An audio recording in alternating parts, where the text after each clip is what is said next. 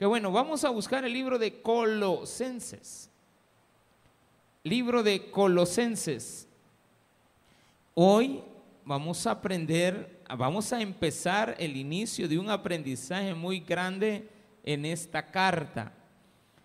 Espero que usted no vaya a perderse los sermones de estas prédicas de una de las cartas más importantes que hay en la vida del cristianismo. Sin esta carta, quién sabe, hermano, que las cosas se hubieran salido de control. Porque usted le tiene que poner atención a las pequeñas cosas, a los detallitos para que las cosas no salgan mal. ¿Cómo salen mal las cosas cuando usted descuida los detalles? Imagínese que le haga falta una pata a la mesa, un detallito. Se va, no funciona, hermano. Pues tiene tres patas, solo le falta una. Ese detalle es grande. Usted no puede eh, menospreciar lo menos. Tiene que saber identificar que todo importa.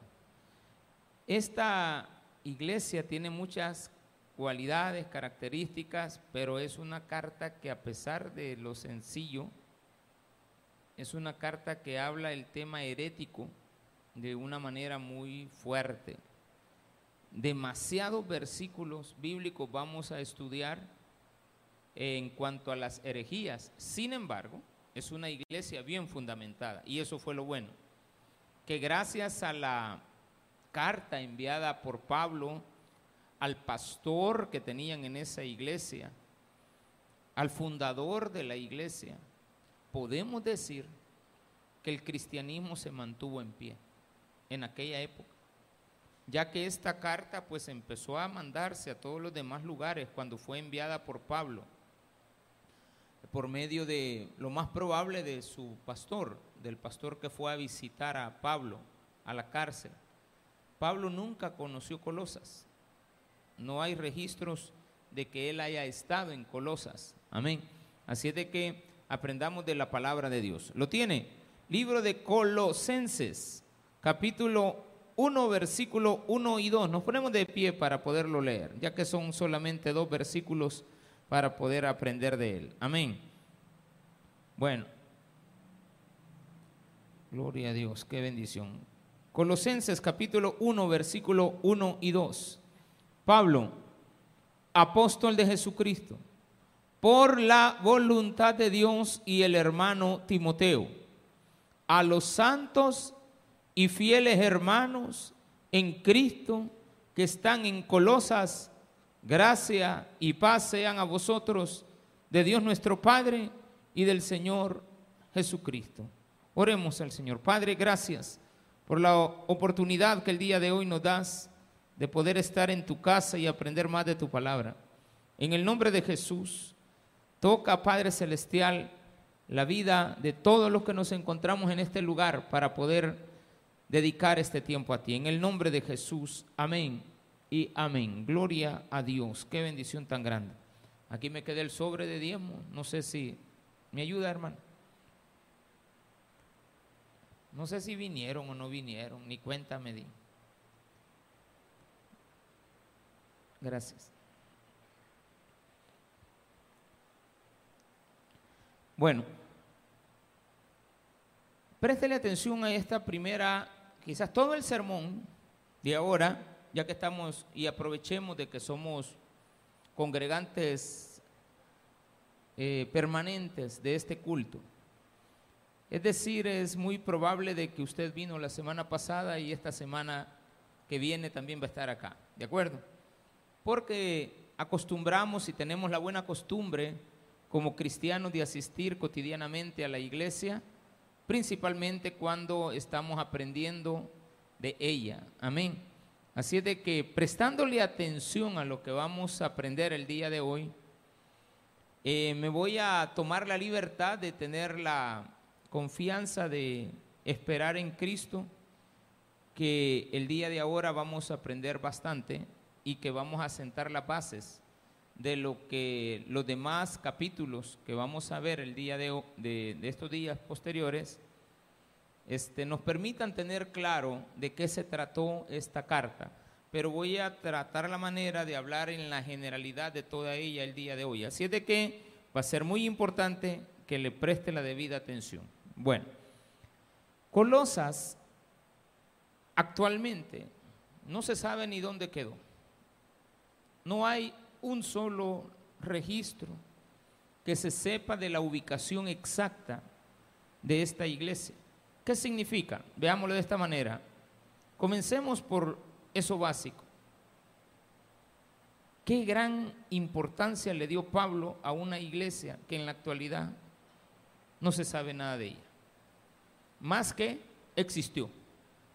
Y sí, hay registros antiguos de que la ciudad era grande, era, era importante. Importante por el comercio, ella estaba ubicada en un valle que en la Biblia, cuando los que nos gustan los mapas, a mí me gustan los mapas. En los mapas, claro, cuando estuve estudiando me pusieron a hacer como 500 mapas de Israel. Me llegué a aprender más el mapa de Israel que el del Salvador, se lo digo. Más ahora que van distritos y no, no, hoy, hoy, sí ya me perdí, mi hermano. Hoy que me vuelvan a poner a, a hacer tareas porque cómo va el mapa del Salvador, ya no sé, mi hermano. ¿Cómo van a quedar los municipios? Tampoco. Lo que sí sé que estamos aprendiendo. Resulta que en el lado de Asia,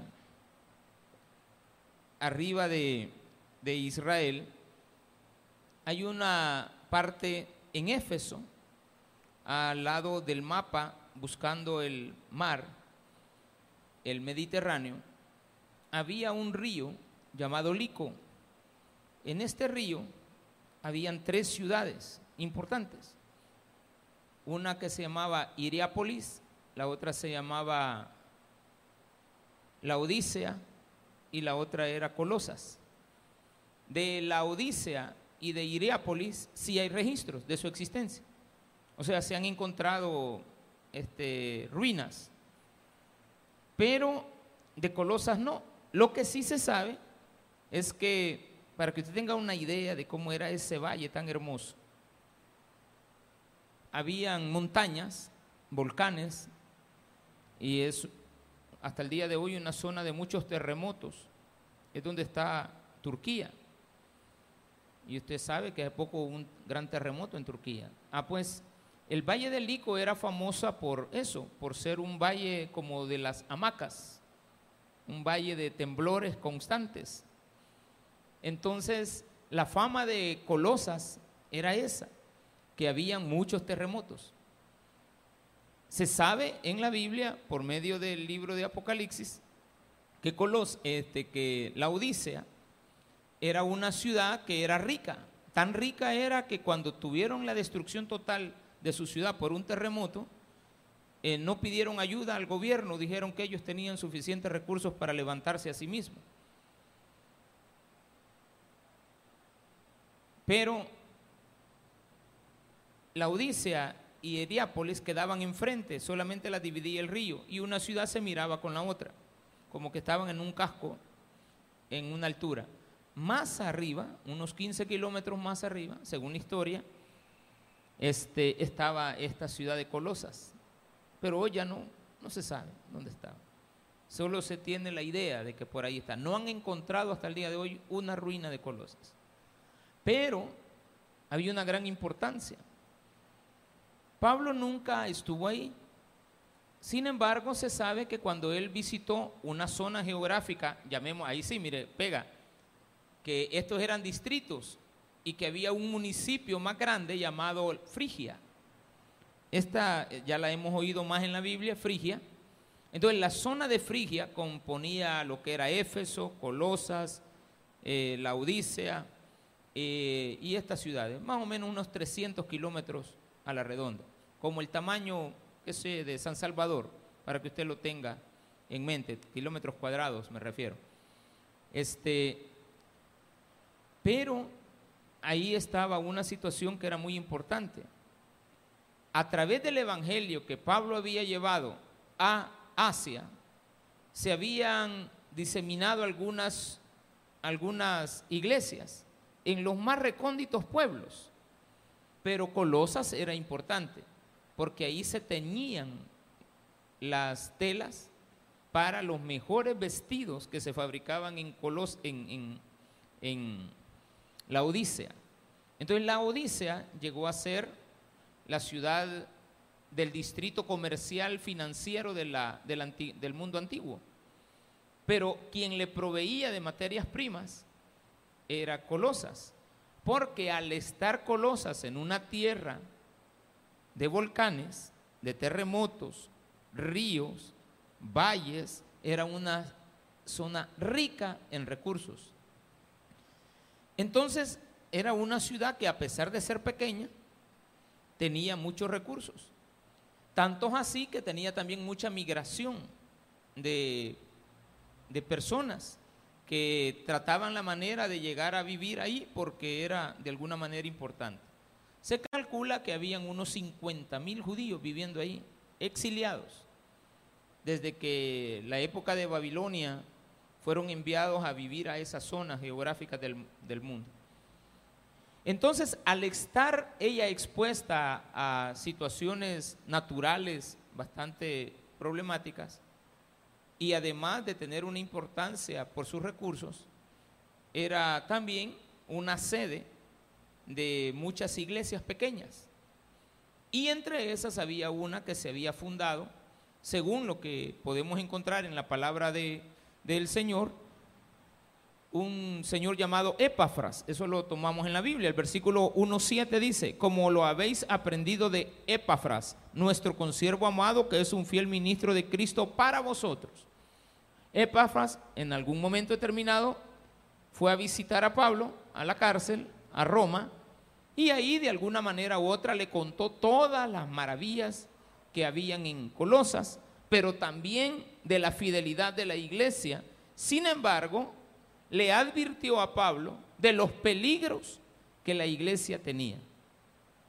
Y él le mencionó un peligro, el peligro que la iglesia había encontrado dentro del judaísmo una fisura. Recuerde que primero tenemos a los judíos. Los judíos tuvieron el privilegio de ser los portavoces primeros del cristianismo. Dios escogió al pueblo judío para que por medio de ellos naciera el Evangelio. De ahí sale Pablo, salen los apóstoles y también tenemos la diseminación del Evangelio por todo el mundo. Los judíos se convirtieron a Cristo, muchos de ellos, en la época de, de Pablo y de Pedro y después de Cristo. Se convirtieron al Evangelio. Pero estos judíos salieron y se diseminaron en todas las ciudades, no tanto por la persecución, también había una migración natural eh, porque el judío es así, le gusta migrar, al judío le gusta viajar, le gusta irse de su ciudad y establecerse en otro lugar y regresar a su país y prosperar. Son muy prósperos, siempre han sido así. Ah, pues al llegar a, a Colosas, encontraron una situación que no era común, y era que ahí había un problema heregético. ¿Qué significa esto? Que habían herejías que habían encontrado dentro del judaísmo una forma accesible de compaginar los dos pensamientos. ¿Y cuál era ese pensamiento? El gnosticismo. El gnosticismo estaba bien arraigado en Colosas. ¿Por qué? ¿Por qué lo sabemos? Porque toda la carta de Colosenses está llena de puntos heregéticos que tienen que contravenirse. Es decir, cuando nosotros encontramos en la carta de qué se trata, podemos encontrar cuál es el problema que ataca. Por ejemplo, en el caso de Filipenses, habla mucho acerca de la amistad, de la fidelidad, del amor, de la fraternidad, de la esperanza, de este, la dadivosidad, habla mucho acerca de el sostenimiento, la voluntad de querer ayudar, el dar, el eh, entregarse sin andar con medida, eh, ser primeros en aportar. De eso habla la carta de Filipenses. La de Colosas no habla de eso, habla de otras situaciones. Entonces, vamos a ir descubriendo en todo el camino que toda la carta está llena de eh, posiciones heregéticas que tienen que ser solventadas. Por ejemplo, vamos a ir buscando algunas de ellas. Versículo, capítulo 1, versículo 6, que ha llegado hasta vosotros así como todo el mundo y lleva fruto y crecimiento y crece también en vosotros desde el día que oísteis y conocisteis la gracia de Dios en verdad. ¿Qué les toca al primero? Al principio le da gracias a Dios de que ellos están fundamentados en Cristo.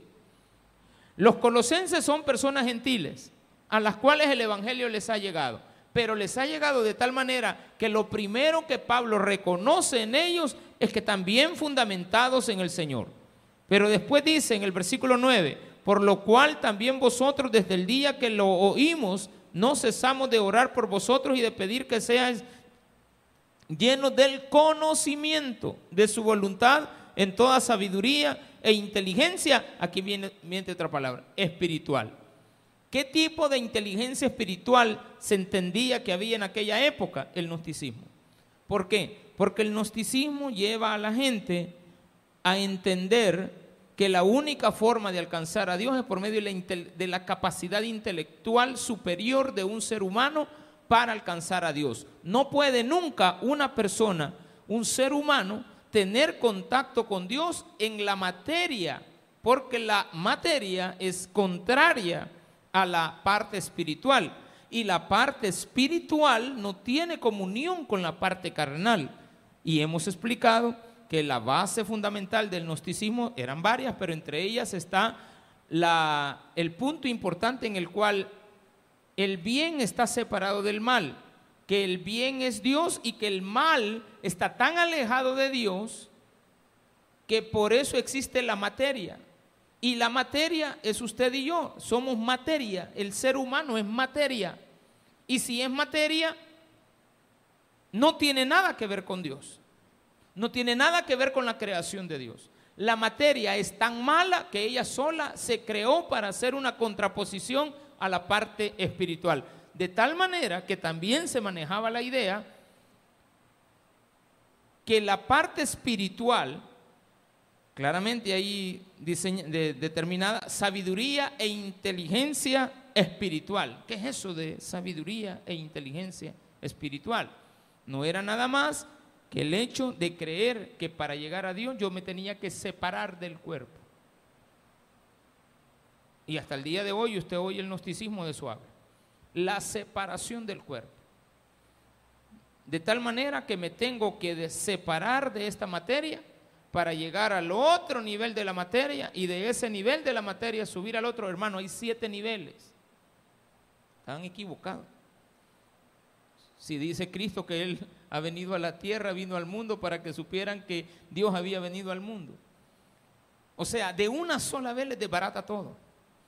Versículo 1.15. Él es la imagen del Dios invisible. Otro problema que tenían en Colosas.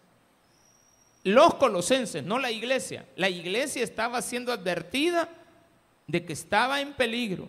Si la iglesia dejaba que todas esas ideas que habían en el externo, en la parte exterior del mundo de los colosenses, se mezclara en la iglesia, iban a perder la iglesia. Y no solamente a perderla, iba a llegar un momento en el cual iban a estar tan entremezcladas las dos ideas que se iba a sacar una sola. He ahí la importancia hasta el día de hoy de haber tenido esta carta tan hermosa. Tal vez a alguien no le da mucha importancia. Pero esta carta es básica para entender que el cristianismo entre los gentiles se mantuvo vivo gracias a la visita de Epafras a Pablo y le fue a exponer lo que en una iglesia pequeña de un pueblo que estaba metida entre medio de dos ríos y que quedaba en una colina donde nadie le daba mucha importancia, pero era una ciudad importante porque proveía de muchos materiales para todo el mundo, así de la misma manera, podían llevar una herejía mezclada con cristianismo y llevarla al mundo conocido. Así como usted ahora oye hablar de iglesia bautista pentecostal, una mezcla rara. Oye hablar, y como que digamos una iglesia evangélica católica, mezcla rara. Que usted oiga, oiga judío mesiánico, mezcla rara. No, no, no sé, no es ni agua ni chocolate, no sé qué es. Pero yo al nomás oír los nombres digo, ni, ni me acerco, ni me meto, ni investigo nada. O sea, claro, tengo que tener conocimiento. Pero ese conocimiento no tiene que llevarme a investigar eh, y a involucrarme con ellos. Tengo que saber que una doctrina de esa manera, de esa naturaleza, no me va a conducir por ningún camino. O, o eres o no eres. Pero eso de que medio tibio, dice la Biblia, los tibios no me gustan. A mí me gusta la gente definida. Entonces Pablo dice, ustedes tienen que saber esto claramente. Cristo es la imagen del Dios invisible, no lo ven. Pero Cristo es, o sea, en el caso de Jesús, porque dice en el versículo 3, el cual nos ha librado de la potestad de las tinieblas y trasladado al reino de su amado Hijo. Y el Hijo es la imagen del Dios invisible, el primogénito de toda creación. ¿Por qué también el problema del... Mire, hay tanto que tocar. En Colosa se manejaba la idea del problema de la creación. Si Dios es Dios y es, es antimateria y la, el mundo es materia, quiere decir que el mundo no fue creado por Dios. Y hasta el día de hoy, ese tipo de pensamiento de la nueva era lo tenemos todavía metido. Usted ha oído hablar de la nueva era. Y diga, eso a saber qué es. No, no le preste atención, pero sepa que no, no, no, no tiene un fundamento cristiano, sino que es anticristiano. Vamos a empezar a crear que hay un ser superior y que ese ser superior entonces es mayor que yo, pero no lo tengo, alcance, no lo tengo a mi alcance. Y al final, como buen cristiano, termino deduciendo lo correcto, que ese ser superior no es Dios,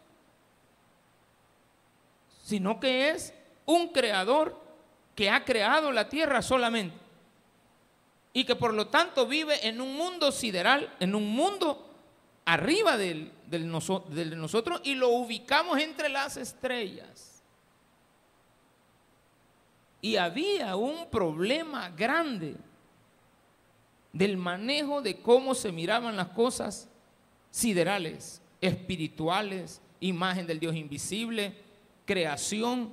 Dice el 16, porque en Él fueron creadas todas las cosas, las que hay en los cielos y, las que hay en la tierra, visibles e invisibles, sean tronos, sean dominios, sean principados, potestades, todo fue creado por medio de Él y para Él. ¿Qué va a atacar esta carta? El problema de los tronos celestiales, el problema de los dominios. ¿Cuáles son los dominios? Los que manejan todo el sistema de planetas, de estrellas, de lumbreras, a las cuales se les asignan nombres. Y antes, en, en esta época, la astrología era tan importante que la gente creía que no podía nada existir y subsistir sin el manejo de la astrología. Es decir, dependíamos de la alineación de los planetas. Dependíamos de que Marte, Mercurio, la Tierra, el Sol, el, el, eclipse solar, el eclipse lunar, que estuvieran las siete cabritas enfrente y que estuviera la osa mayor y que estuviera la osa menor y que dependía de eso hasta de la luna se dependía de la fiesta, se dependía de la luna nueva, se dependía de la luna vieja, se dependía de, la, de todo tipo de lunas. Se dependía de que ahora es eh, el equinoccio de primavera. Se dependía de tantas cosas. ¿Dónde está bien? No vamos a discutir eso.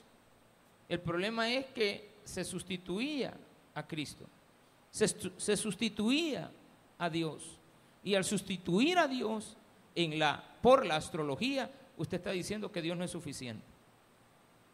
Pero Dios hizo la osa mayor, Dios hizo la luna, Dios hizo el sol, Dios hizo las estrellas, Dios hizo los planetas, Dios hizo esta tierra, Dios ha hecho el universo. Él es el creador y las cosas no subsisten por sí mismas, sino que por él, subsisten por Él, porque después lo dice sean dominios, sean principados, sean potestades, todo fue creado por medio de Él y para Él. Y Él es antes de todas las cosas y todas las cosas por Él subsisten. La tierra, su vida, no subsiste jamás por lo que la luna determina. Nunca. Pero esos pensamientos no me diga que no. Están arraigados en la mente del ser humano. Que sí es cierto, que la luna nos ayuda para saber las mareas, nos ayuda para saber este, tiempos, momentos de frío. Eso está bien, pero la, la inteligencia del hombre no puede llegar a sustituir que nuestra vida depende de un satélite natural que Dios nos ha dejado. Pero si usted empieza a creer que su vida depende de Géminis, de Leo, de Cáncer, de Capricornio, de Sagitario, de Libra, ¿cómo se llama la otra? Piscis. El otro, Aries. Usted va a pasar mañana, tarde y noche preguntándole a Walter Mercado si sale o no sale. Y como él le habla de amor, bueno, ya le hablaba. Hay gente que no sale si no lee el horóscopo. Y dependen del horóscopo. Dependen de lo que le diga el astrólogo. Dependen de lo que le diga el fulanito y el menganito. Ay, no vayas a salir porque el tiempo está nublado. Y cuando está nublado, ay, hermano. Estamos tan arraigados a este problema. ¿Qué hubiera pasado si Pablo no nos escribe de esto? Hubiéramos llegado. ¿Por qué? Porque el, el judaísmo encontró, bueno, el gnosticismo encontró una forma fácil de meterse en el pensamiento judío, porque el pensamiento judío en la ley judía manejaba todo este tipo de pensamiento. Mire qué tremendo esto. Vaya. Mire qué, qué tremendo esto. ¿Qué tipo de pensamiento? Este tipo de pensamiento no era el correcto. Tenemos un problema. Entonces dice, veamos el versículo 17, 18.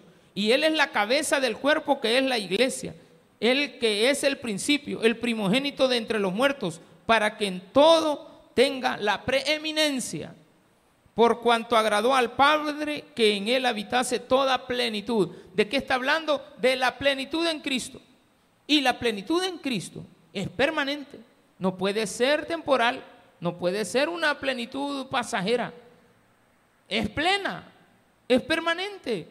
Entonces, ¿qué está atacando toda esta doctrina? Como lo ven, podemos ir avanzando en todo el libro, versículo por versículo. Y vamos a tener que llegar a la conclusión correcta de que si Pablo no hubiese escrito a una iglesia, ay, ¿a dónde queda la iglesia de fulano? ya ni, ni cuenta se van a dar. Claro, Pablo advirtió del peligro, descubrió el peligro cuando le llegó a decir a Epafras, Mira, ¿y cómo es la iglesia? No, hombre, sin la iglesia. Mire lo que dice. A los santos y fieles hermanos. Tres, siempre orando por vosotros, damos gracias a Dios Padre de nuestro Señor Jesucristo. Cuatro, habiendo oído de vuestra fe en Cristo Jesús y el amor que tenéis, a, que tenéis a todos los santos. Era una iglesia amorosa, igual a la de Apopa. ¿De acuerdo? Ya ven, hasta el chucho contesta. Está diciendo, ¿cómo es eso? Eso no es tan cierto.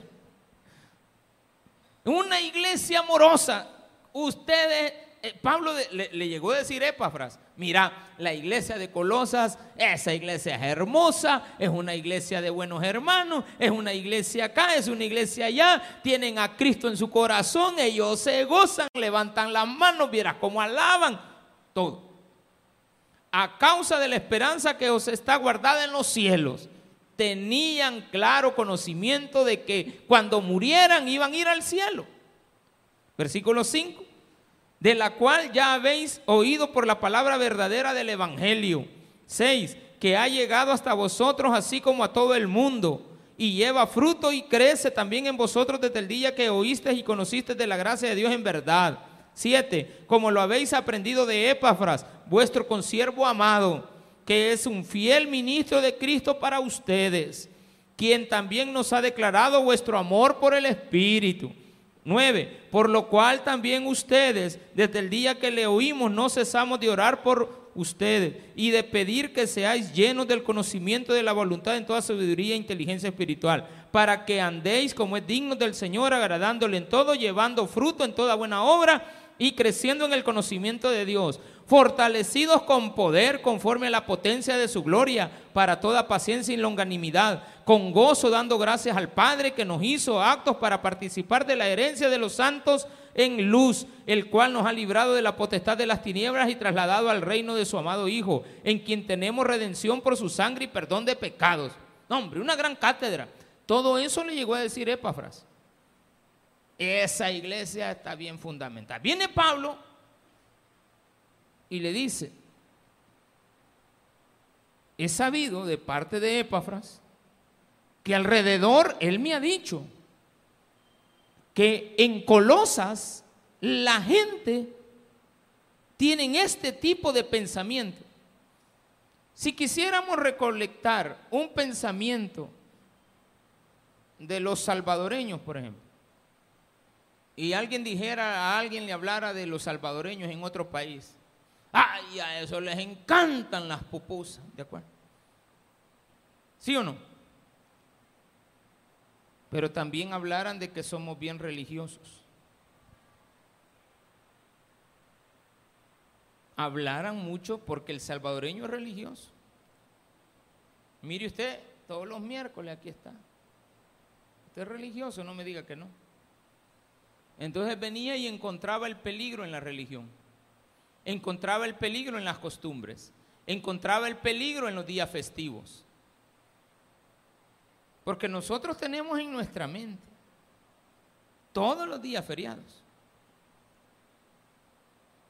hay Juegos Olímpicos, el viernes no hay clase, dicen que va a ser como viernes de Viernes Santo.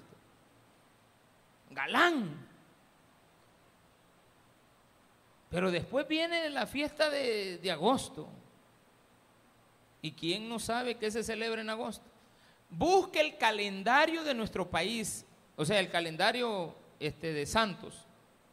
Todos los días tienen un santo. Y no me diga que no va a encontrar que todo el año El Salvador pasa enfiestado con fiestas patronales. En Apopa se celebra a Santa Catarina. ¿Sí o no? En San Salvador, al Salvador del mundo. ¿O no? Allá en Zacate, la viruleña, ¿de acuerdo? Allá en la herradura, la, la sirena. Va a San Miguel, el carnaval de San Miguel. Y las ruedas andan de aquí para allá, van de puesto en puesto. Se trasladan de lugar a lugar. Pasamos todo el año. El Salvador es un país lleno de grandes peligros en lo espiritual. Tenemos serios problemas. Así es de que voy a ir cerrando con esto. Hagámosle esfuerzo de aprender de los peligros que la iglesia tiene. Son cositas muy pequeñas que a ti te pueden hacer fallar. El cumpleaños de la fulanita, por eso no vengo. Es que viene la fulanita, tampoco puedo venir. Es que tengo que ir a celebrar esto. La importancia que le damos a las fiestas y a las celebraciones y sustituimos a esas fiestas por Cristo. Él es antes de todas las cosas. Por Él subsisten. Démele un fuerte aplauso al Señor.